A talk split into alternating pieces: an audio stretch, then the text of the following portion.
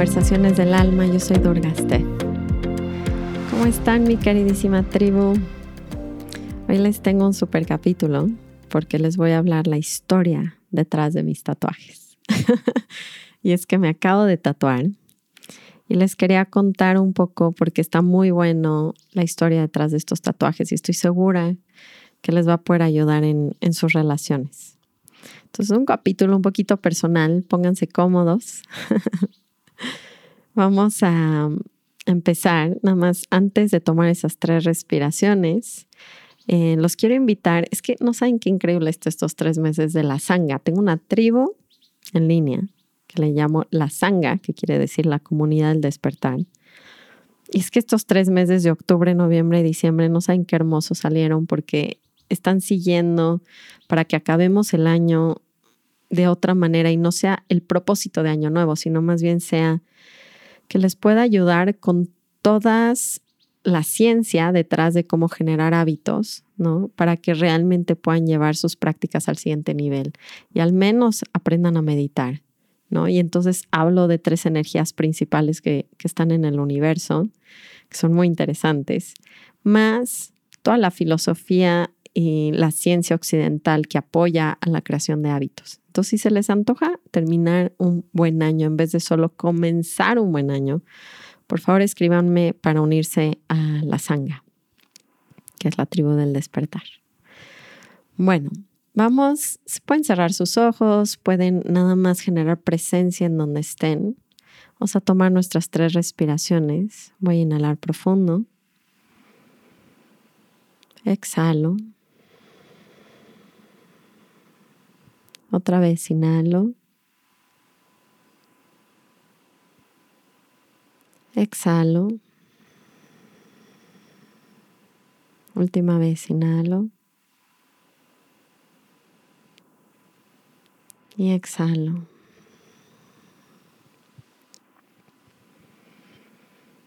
Entonces, primero contándoles que fue toda una experiencia muy espiritual y me recordó cómo todo en nuestras vidas puede ser visto como un ritual. Em, o puede tener cualquier tipo de, conexión, pero realmente para mí fue una experiencia muy espiritual porque me tatué el mantra que me dio Ramdas y para mí, más allá de, em, bueno, y lo tratamos de hacer como, como si fuera su letra.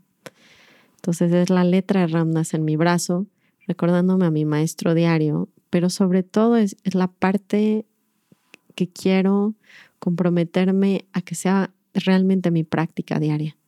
Es mantener ese mantra en el universo y empezarme a meter en ese amor que trataba, el de meterme y de enseñarme que existía en el universo, porque es inmenso. Entonces les voy a contar de mis, son, bueno, se pueden ver como cuatro tatuajes o se pueden ver como dos, pero la verdad es que fue una experiencia muy linda. Creo que sí es importante que encuentren, si es que se quieren hacer estas cosas, a la persona adecuada, no solamente en que lo haga bien, sino en que tenga su misma energía. Y eso es lo que encontré con Luisa. Les voy a dejar su contacto por aquí abajo. Em, y la experiencia fue muy linda, ¿no? Escuché mi, el mantra de mi maestro mientras me hacían el tatuaje y además trae en mí un compromiso son compromisos para mí. Entonces, primero, el del dedo, me hice uno en el dedo de matrimonio. Eh, y aquí me puse con la letra de Maharaji de mi gurú, de mi gurú un ram, que quiere decir Dios, que ese es parte del mantra que me dieron, que me iniciaron, por así decirlo. Eh, y ayer le contaba a un amigo que me acompañó a hacerme el tatuaje que mm, me decía, pero ¿dónde sacaron eso? ¿no? ¿De dónde sacaste esa letra? Porque para que haya la letra de un gurú en, en una página, hasta ¿cómo, cómo salió eso. Y esta historia es parte también de, de, lo que me gusta tener esa letra marcada en mi cuerpo, ¿no? Y contaban que encontraron un diario de Maharaji cuando murió. Ahora, ¿se pueden imaginar la curiosidad de ver ¿qué hay en un diario de un santo? Me parece algo a mí fascinante, nada más la idea de ver qué escribe esta gente todos los días. Entonces están todos apurados viendo a ver qué está escrito en estos diarios. Y cuando lo abren, son páginas y páginas enteras, solamente hay algo escrito, en páginas y páginas de cuadernos. Y es el nombre de Dios. Porque ¿qué podría experimentar a diario si no fuera solamente Dios? O sea, ¿qué otra cosa estás viendo? Entonces, primero es recordar esa esencia donde no hay nada que no sea divino absolutamente nada. Y esa por sí sola ya es una práctica, que está pegada con el mantra, obviamente, pero ¿por qué me lo puse en el dedo de matrimonio? Ustedes saben que toda mi práctica espiritual surge a partir de, mis relaciones personales, que es curioso porque aquí es donde nos relacionamos todos nosotros, ¿no? Entre estar casados, tener hijos, tener trabajos, y yo siempre pensé que iba a poder ser una monja, sobre todo cuando empecé a iniciar el camino, dije, pues ya está, me voy a ir a India, a una cueva y me voy a quedar y pues no sé qué voy a hacer con mis hijos porque ya los tenía, pero los sentía todo el tiempo como un obstáculo. Y su primera enseñanza Ramda siempre fue, no te equivoques, ellos no son tu obstáculo, son tu camino. Y creo que eso empezó a cambiar mucho en mí, entender que mis relaciones personales eran parte del yoga que él me heredó. El yoga quiere decir la unión para llegar a Dios, la unión para llegar a tu alma, a tu corazón. Y, y sí ha sido mi trabajo y sigue siendo mi trabajo diario. Llevo casi 17 años casada con Adrián y acabamos de tener hace, en este año, de hecho, otra gran crisis, ¿no? Parece que vienen así como cada siete, ocho años, al parecer, en, nuestros, en nuestra vida, en nuestra relación. La primera fue la que me llevó con Ramdas y la segunda fue la que me llevó este tatuaje.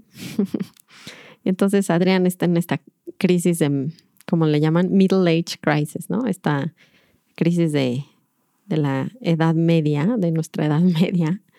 Eh, y estamos yendo a este retiro en Taos, literalmente a poner las cenizas de Ramdas en ese lugar, bajo un árbol.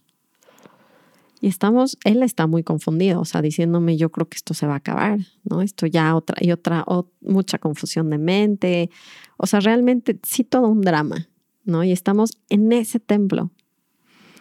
Y yo le estoy cantando a mi gurú, ¿no? Y pidiendo y rezando que me permita como un poquito vivir lo que me toca vivir. No tanto rezando que se quede conmigo o que no se quede conmigo, más bien que me deje vivir este proceso con toda mi aceptación, tomando la enseñanza y sabiendo que lo que suceda ni siquiera es mi elección.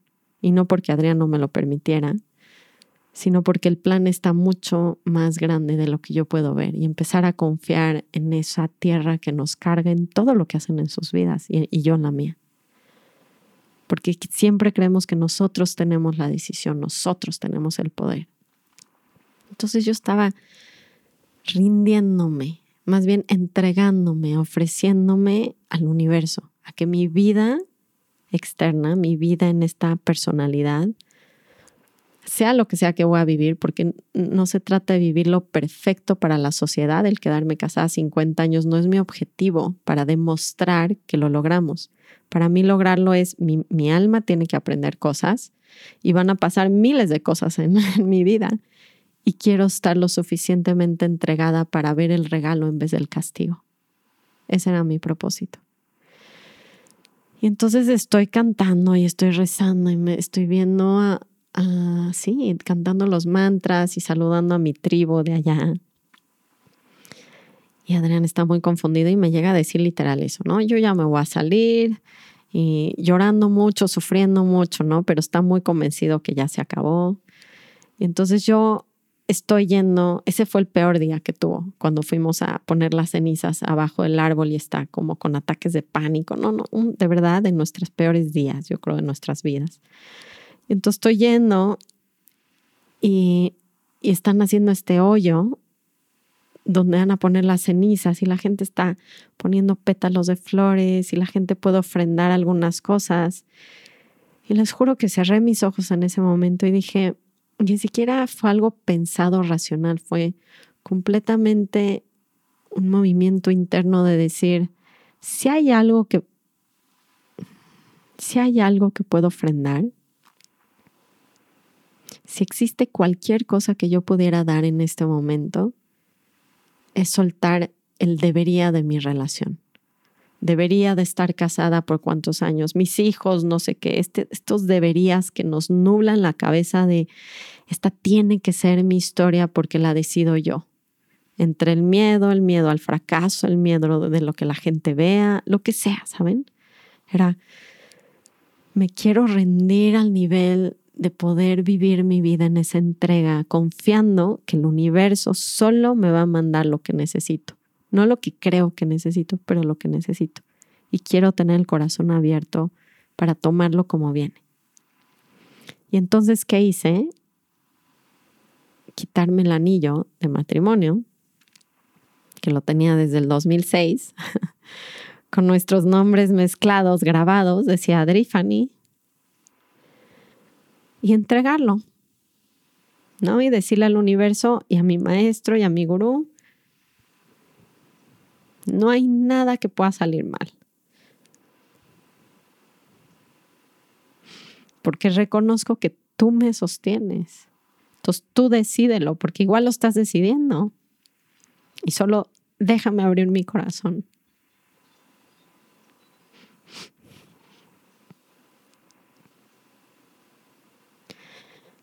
Y había unos pétalos de flores y lo envolví el anillo y lo solté.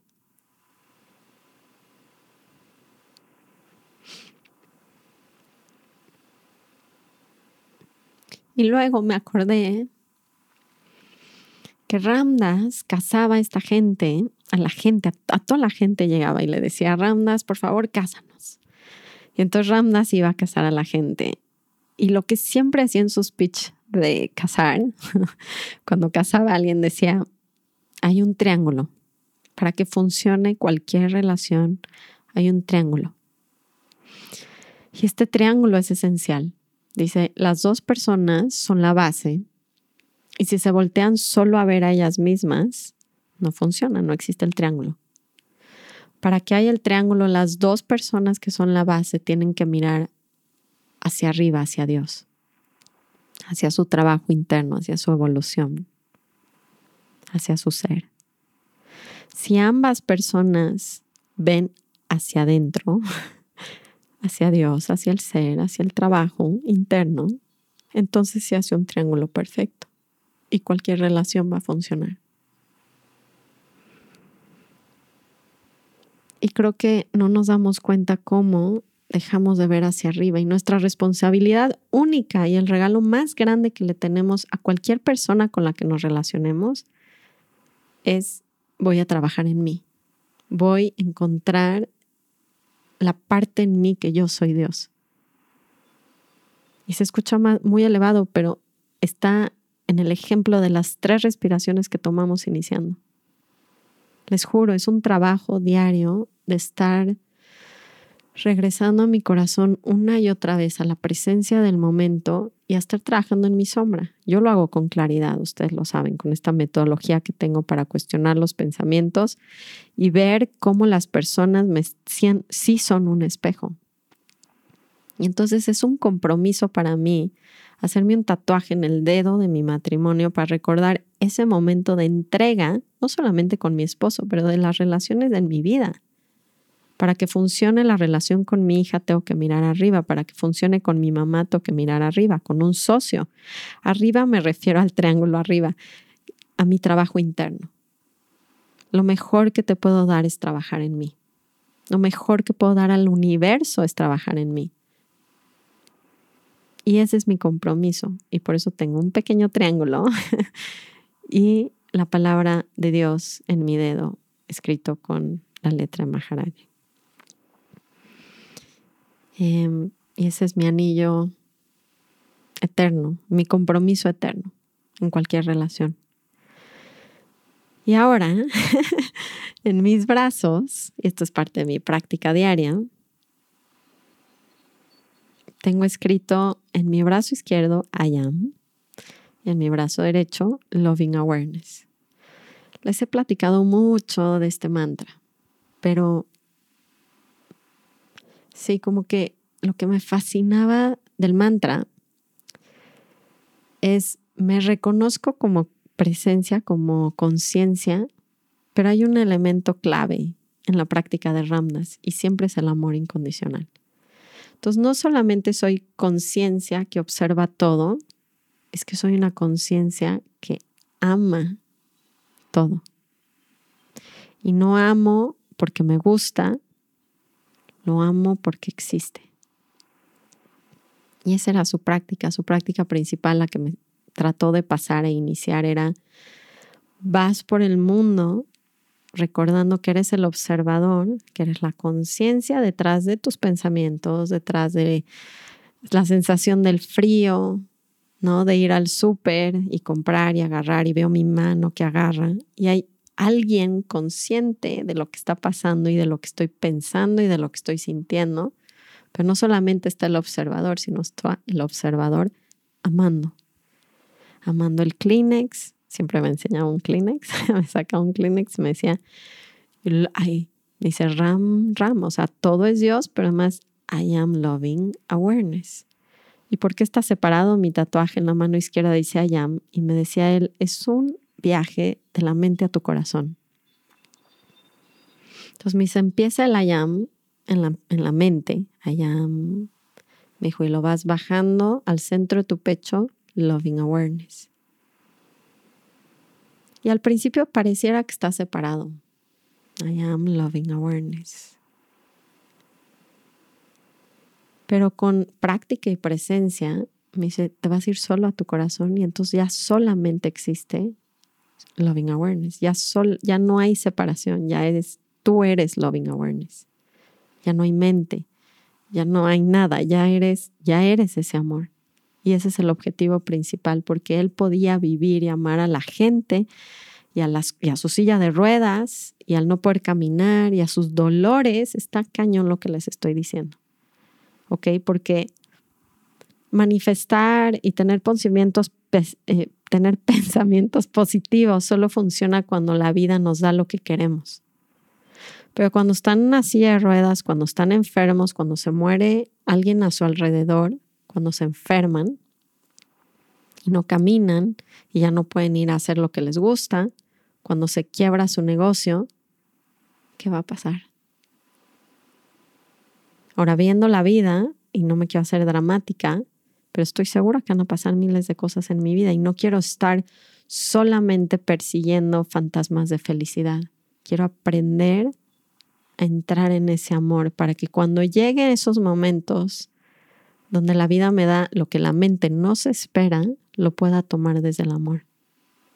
Y es esa práctica, loving awareness, porque loving awareness incluye absolutamente todo, incluye la silla de ruedas, incluye el dolor en el cuerpo, porque es solo una sensación, incluye me voy a morir, me voy a morir entre comillas es solo el cuerpo, porque I am loving awareness. Loving awareness no se muere. Loving awareness es eterno. Y así, de hecho, ayer que estaba buscando su firma para sacar su letra, así firmaba Ramdas, I am love. Y tú eres love. Ese es nuestro estado del ser y mientras no hagamos una práctica diaria para tocar ese espacio, todo lo demás nos va a dar mucho miedo en nuestras vidas. Y entonces vamos a estar buscando parejas, trabajos, lograr, lograr triunfos que me reconozcan porque no me reconozco como el amor que soy.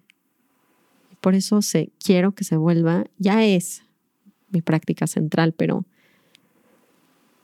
espero que los tatuajes son un juego, por un lado, no lo vean tan serio en mi vida porque es real, no necesito un tatuaje para hacer esta práctica, pero si ya tenemos un cuerpo y lo podemos decorar, que sea un tributo y un, y un ritual, ¿saben? Usarlo como un ritual para recordarme diario que puedo entrar. Es una posibilidad vivir en ese amor que él vivía, aún en la silla de ruedas, aún sin poder hablar, aún con dolores físicos. Sabía a veces que estaba con calentura y me daba una sesión y estaba bañándose en ese amor. Y ese es el objetivo de mi vida es volverme ese amor que Él me enseñó. Bueno, pues esa es la historia detrás de mis tatuajes. Si los quieren ver físicamente, se pueden meter a mi Instagram. Les dejar por ahí una fotito. Y les dejo por aquí los datos de Luisa, que la verdad fue una gran experiencia y creo que sí estamos muy sincronizadas en energía. Entonces, muchas gracias por escuchar esta pequeña historia que les quería compartir.